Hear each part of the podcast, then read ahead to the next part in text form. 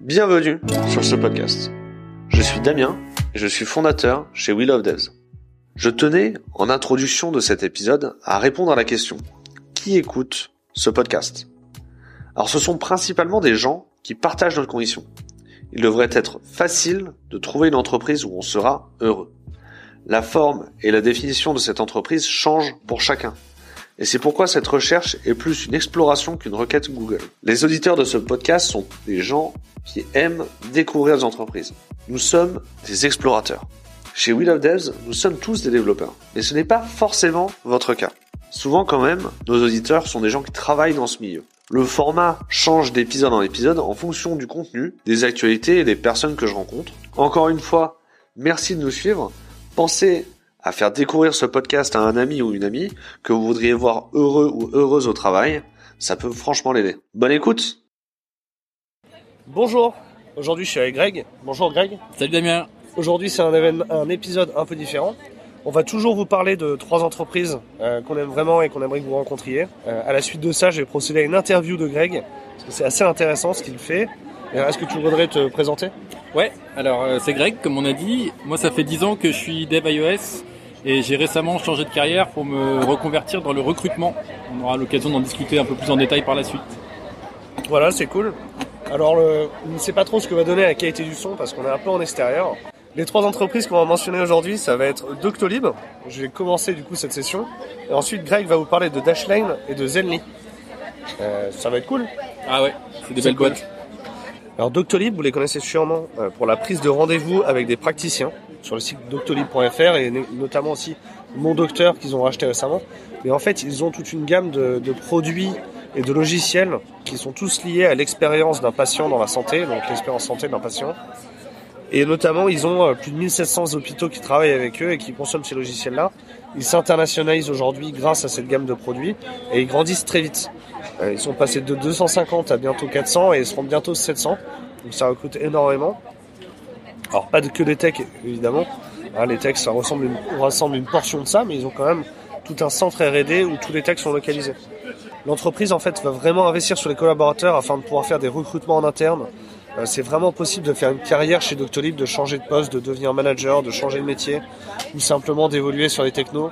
Euh, et pour ça, ils ont mis en place de la formation en interne, ils ont des profs en interne qui permettent de faire ça. Si vous voulez apprendre l'anglais, il y a un prof d'anglais. Si vous voulez apprendre l'allemand, il y a un prof d'allemand. Et ça se, ça se cristallise, je trouve, dans le processus d'insertion. Donc c'est le, premier mois que vous faites chez Docto. En fait, quand vous êtes embauché chez Doctolib, vous n'êtes pas embauché pour un poste. Vous avez un mois pour le trouver. Alors en pratique, euh, l'accueil se fait par promotion de 20 ou 30 personnes. Et euh, sur le premier mois, vous n'allez pas travailler. Sur le premier mois, vous allez avoir l'occasion de, recevoir du contenu de formation en accord avec votre projet pro. Et vous allez pouvoir rencontrer toutes les équipes, rencontrer toutes les personnes. Et à la fin, choisir dans quelle équipe vous voudrez vous installer. Au niveau tech, ils font du TDD, ils font du pair programming, ils travaillent beaucoup sur la qualité du code et ils sont assez exigeants. Après, euh, je sais qu'il y a du React sur le front, je sais qu'il y a du Ruby sur le back, euh, mais c'est très ouvert en termes de, de techno. Est-ce que c'est cool? Tu vas nous parler de Dashlane? Ouais, alors moi je vais vous parler de deux des boîtes que j'aime bien, ça fait un peu partie de mes petits chouchous, euh, le style un peu start-up française euh, qui a bien grossi et qui a réussi à garder à la fois une identité et un vrai goût pour la tech. Le premier c'est Dashlane. Alors Dashlane si vous connaissez pas, c'est un password manager. Ils ont des bureaux ici à Paris du côté du Sacré-Cœur. Ils sont aussi à New York et plus récemment à Lisbonne ils vont attaquer un gros nouveau chapitre de leur histoire. Et c'est assez marrant parce qu'à chaque fois que je vais les voir, euh, j'ai l'impression que les locaux rétrécissent tellement ils grossissent. Donc heureusement ils vont prendre des nouveaux pour un peu euh, se répandre on va dire. Ils ont hébergé le Coco Heads, un des meet que je co-organise en décembre dernier. Euh, comme assez souvent chez eux, ça a fini assez tard, mais c'est super sympa. C'est aussi une des rares boîtes à Paris qui a une, une vraie app macOS. Donc la team côté iOS n'est pas que sur de l'iOS, fait pas que de l'iPhone, ils font aussi du Mac et ça c'est chouette. L'autre boîte dont, je voulais vous parler, c'est euh, Zenly. Alors Zenly, c'est un peu la, belle histoire de, la start-up française, euh, qui a démarré il y a de nombreuses années et qui a été rachetée il y a un petit moment déjà maintenant par euh, Snapchat pour la modique somme de 300 millions, ce qui est pas trop mal, on va dire. Alors ils ont une super tech, super équipe tech, vraiment une, équipe de stars au niveau de la tech. Donc c'est, le niveau est assez élevé, mais ça vaut vraiment le coup et quand on voit le produit derrière, on comprend pourquoi. Alors ils ont récemment déménagé dans des super bureaux et d'ailleurs c'est eux qui ont hébergé le, dernier Meetup Swift Paris qui était super sympa aussi. Euh, qu'est-ce que je peux dire rapidement sur la tech? Ils font pas mal de RX aussi, euh, avec un espèce de cœur commun pour la partie euh, Android et, iOS aussi. donc ouais, ouais, des positionnements tech super intéressants. C'est chouette.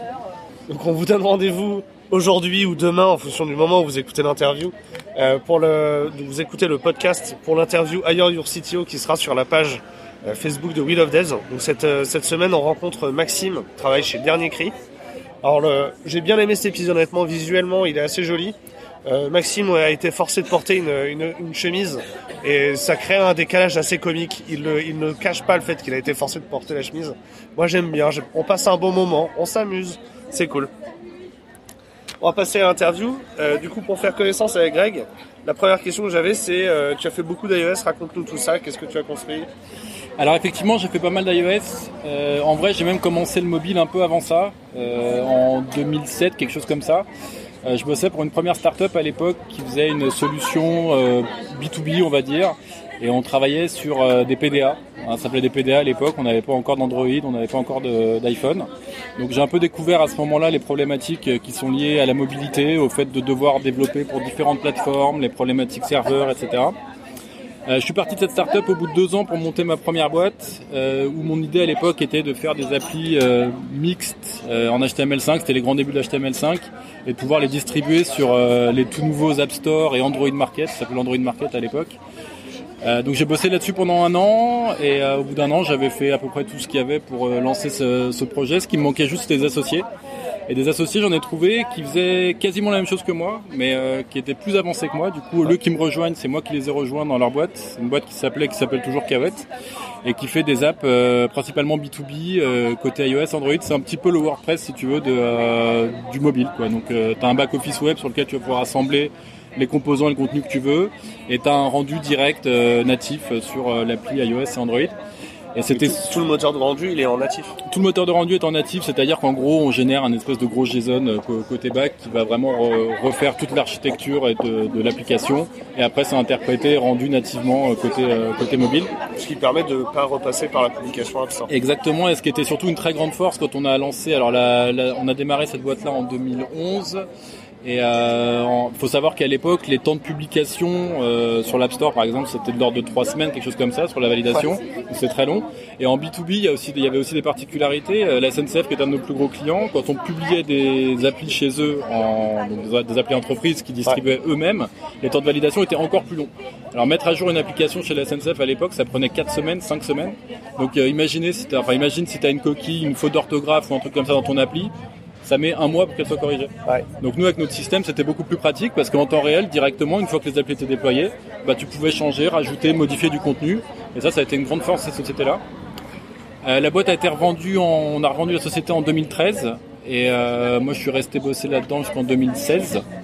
Et en 2016, je cherchais une, une, nouvelle aventure, on va dire, et j'ai rejoint une start-up qui a démarré à Paris et qui est partie ensuite euh, à New York, mais je sentais un petit peu à ce moment-là que euh, j'arrivais au bout de 10 ans à faire euh, du dev, à faire de l'iOS, que je, sentais que, que j'arrivais un peu sur la, sur la fin d'un cycle pour moi, donc je commençais à réfléchir un peu euh, à la suite. Ok, c'est cool. Du coup, tu m'as parlé de, de start-up et de Numa. Est-ce qu'il y a eu d'autres aventures entrepreneuriales euh, bah, Je suis en train d'en démarrer une nouvelle, en fait. C'est euh, un peu le retour aux sources. C'est une envie que j'ai depuis euh, un petit moment. Et euh, c'est vrai qu'en étant passé par les start-up, il y a un on va dire passage presque obligé maintenant, enfin qui gagne en tout cas beaucoup d'importance de nos jours, c'est le passage freelance. C'est-à-dire que dans le monde des développeurs, il y a quand même une proportion de plus en plus importante de développeurs qui souvent démarrent euh, en CDI ou en full time et qui, avec le temps, avec l'expérience, euh, s'éloignent et deviennent, ont envie un peu de plus de liberté et souvent deviennent freelance. Et il faut savoir aussi que c'est forcément, enfin que c'est un statut qui est très intéressant, euh, particulièrement en France, parce que ça permet plusieurs choses, comme le fait par exemple de cumuler le chômage et de facturer sur une société. Donc il y a des et accessoirement on facture un peu plus en freelance que ce qu'on peut gagner quand on est en CDI. Donc euh, il y, a, beaucoup d'avantages là-dessus. Et enfin, je voyais un peu tous mes potes partir euh, sur du freelance. C'est quelque chose que, le côté indépendant, c'est quelque chose qui m'intéressait. Et enfin, j'ai enfin la chance de pouvoir euh, me lancer dessus d'une manière un peu similaire à l'approche un peu start-up, effectivement. Et du coup, te, mettre à ton compte, c'est pas, y a, tu mesures pas un risque, t'es pas stressé par ça? Non, pas du tout, parce que c'est euh, dix ans après, je commence à avoir vu un peu comment ça peut marcher. Euh, j'ai eu aussi eu l'occasion d'avoir des grosses périodes de stress en étant salarié. Donc euh, là, je pense qu'en étant confronté qu'à moi-même, euh, finalement, mon pire ennemi, mon meilleur ami, maintenant, c'est moi. Donc euh, je vais juste avoir à me battre avec moi-même, mais ça, normalement, je le fais depuis déjà 35 ans, donc je devrais y arriver. Ok. Euh, du coup, tu organises des meet-up et des conférences Parce que tu as plus de temps maintenant. Ouais, alors j'organisais ça, de, enfin ça fait deux ans que je suis dans, le, dans la partie organisation, ça va faire 4-5 ans que je suis vraiment investi dans la partie, on va dire, communautaire euh, côté iOS, mais la partie organisation, ça fait que deux ans que je m'en occupe. De meet-up pour le moment, euh, je travaille sur une conférence internationale là, mais c'est encore euh, confidentiel, on va dire, petit teaser. Mais pour la partie meet-up, ouais, j'ai repris l'organisation d'un premier meet-up qui s'appelle Swift Paris, qui est un meet-up, euh, comme son nom l'indique, qui est dédié au langage Swift. Et j'ai rejoint l'équipe de l'organisation de l'autre meet-up iOS à Paris qui s'appelle Cocoheads Paris. Et du coup, je bosse sur ces deux-là depuis, euh, comme je disais, deux ans. Et c'est vrai que c'est un exercice que j'adore parce que les, les meet-up en soi, ça a toujours été un événement. Les meet-up, les conférences, les salons, enfin tout ce qui est de l'ordre de l'événementiel au niveau de la tech, ça a toujours été une vraie passion pour moi parce que c'est un peu le moment où on sort son nez de son écran et où on va voir un peu euh, d'autres gens et où on rencontre des gens qui font le même métier que nous, qui ont les mêmes problématiques que nous on a l'opportunité d'échanger euh, et, souvent aussi de boire un coup, donc c'est sympa. Ok, c'est cool. Et pourquoi tu t'es intéressé au recrutement? Alors je cherchais justement un peu ce que je pouvais faire après le dev. Euh, après 10 ans de dev, j'avais envie de passer un peu à autre chose et de parler un peu plus à des humains qu'à des machines. Et dans les différentes possibilités, il y a le recrutement qui s'est un peu euh, qui est un peu arrivé comme une évidence parce que euh, je trouve que c'est un sujet qui pose problème, tu le sais très bien, et que euh, en étant développeur, on est régulièrement contacté par des recruteurs sur LinkedIn qui généralement connaissent absolument rien de notre métier, ils parlent pas notre langue. Et ça, c'est un peu compliqué. Et donc, je me suis dit qu'avec avec mon expérience, le fait que ça a été mon métier pendant 10 ans et le fait que je sois assez impliqué d'un autre côté dans la communauté, ça me donne deux atouts pour essayer de, de réussir dans ce milieu-là. C'est cool. Du coup, comment tu choisis tes clients? Comment tu prends contact avec eux? Alors mes clients pour le moment c'est un peu à l'image des sociétés que j'ai présentées tout à l'heure, c'est euh, les clients que j'aime bien, c'est-à-dire les boîtes que je suis depuis des années, dans lesquelles que j'ai rencontré bah, pour des meet-up, euh, qui sont présentes au niveau de la scène tech parisienne et qui sont généralement un peu bah, des startups qui ont bien grandi on va dire. Euh, j'ai une vraie sensibilité pour toutes les entreprises qui gardent une taille humaine, c'est-à-dire qui vont pas au-delà de 150, 200 personnes, on va dire parce que je trouve qu'après ça devient un peu compliqué de garder vraiment un côté, une vraie relation humaine dans une entreprise. Donc c'est principalement comme ça que, je sélectionne, et évidemment des boîtes qui ont forcément euh, un goût profond et marqué pour la tech. C'est cool. Euh, du coup, si je suis un développeur, est-ce que je peux venir te parler? De quoi on va parler la première fois? Alors évidemment tu peux venir me parler, c'est tout le but. Euh, bah, tu peux m'envoyer un petit mail à greg@swift.paris. Sinon, tu peux me contacter directement euh, via le site swift.paris. L'idée, c'est qu'on se rencontre, euh, qu'on discute et euh, que je puisse comprendre un peu quels sont tes centres d'intérêt, ce que tu aimes bien faire, ce que tu pas faire. Et l'idée, c'est vraiment d'essayer de créer une relation sur le long terme et que du coup, je puisse être capable un jour, pas forcément demain, peut-être dans deux mois, peut-être dans six mois, peut-être dans deux ans, qui sait, euh, trouver un moment où il y aura un projet pour lequel je me dirais ah pour ce projet-là, c'est toi qu'il faut. Et du coup, on se reparlera à ce moment-là. C'est cool. Du coup, la suite, c'est toi qui m'en contacte voilà, c'est la suite. C'est, bah, j'incite forcément les gens évidemment à, sortir, à venir au meet-up, etc. Parce que c'est toujours un bon moyen de garder contact et de, revoir les anciens amis, de se faire de nouveaux amis. C'est toujours un truc qui marche très bien pour ça. Donc on garde contact et puis le, jour où il y aura une opportunité intéressante, euh, j'espère qu'on pourra travailler ensemble. C'est chouette. Est-ce que un mot pour conclure Est-ce que tu as le mot de la fin est-ce que j'ai le mot de la fin? Euh, Non, bah, j'ai, enfin, plusieurs mots de la fin. Ouais, je, je, suis vraiment super content de, de, de démarrer cette nouvelle aventure. Euh, j'espère qu'il va se passer plein de plein de belles choses de rencontrer. Enfin, ça me donne l'opportunité de rencontrer plein de gens, donc euh, dire, il n'y a, pas mieux. Ah, c'est chouette. Et puis rencontrer des gens qui, qui sont dans, dans, un changement de projet professionnel, c'est pas anodin en fait. Au final, quand tu quand tu vas voir les quand tu vas avoir des candidats qui vont se retrouver chez les clients et qui sont vraiment heureux, c'est vraiment très satisfaisant euh, d'avoir aidé des gens comme ça à, changer de vie. Ouais, ouais, ouais enfin, j'imagine le, sentiment que ça procure et euh, ouais, j'ai hâte de le, de le, connaître et de le rencontrer le plus souvent possible. Super chouette. Du coup, répète ton email.